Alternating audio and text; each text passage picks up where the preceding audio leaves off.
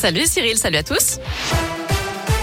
À la une, les évêques passent aux aveux. Ils reconnaissent la responsabilité institutionnelle de l'Église après le rapport sauvé sur la pédocriminalité dans l'Église catholique française. Réunis à Lourdes pour évoquer les agressions sexuelles subies par des milliers de victimes, ils en ont conclu que cette responsabilité entraînait un devoir de justice et de réparation, pour reprendre les mots de Monseigneur Éric de Moulin-Beaufort, président de la Conférence des évêques de France.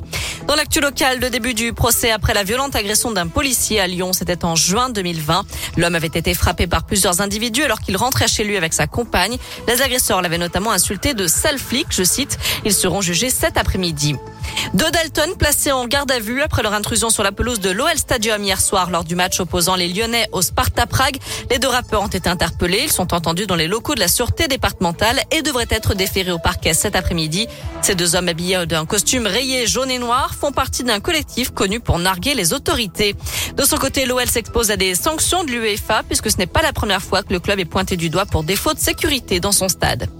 Lui transportait 100 kilos de cannabis quand il a abandonné son véhicule sur l'autoroute. Selon le Dauphiné Libéré, un trafiquant qui circulait sur l'A7 mercredi soir en direction de Lyon a été dérangé dans ses plans lorsqu'il a aperçu les douaniers à la barrière péage de Reventin-Vaugry. Il a alors fait demi-tour et parcouru près d'un kilomètre à contresens sur la bande d'arrêt d'urgence avant d'abandonner la grosse cylindrée. À l'intérieur, les douaniers ont découvert de la drogue et plusieurs plaques d'immatriculation.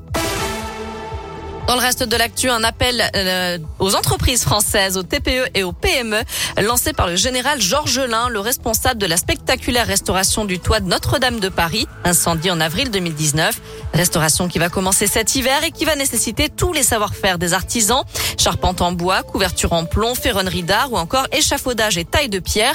Les entreprises ont jusqu'au 16 novembre pour candidater pour la reconstruction de la flèche et jusqu'au 22 novembre pour la restauration intérieure. Le budget sera précisé un peu plus tard.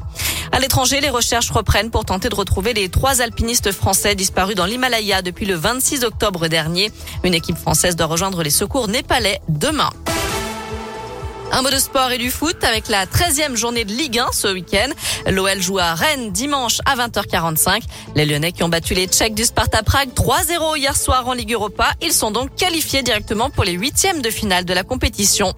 Enfin, un nouvel artiste annoncé aux Nuits de Fourvière à Lyon. Calogero montera sur la scène lyonnaise le 28 juin 2022.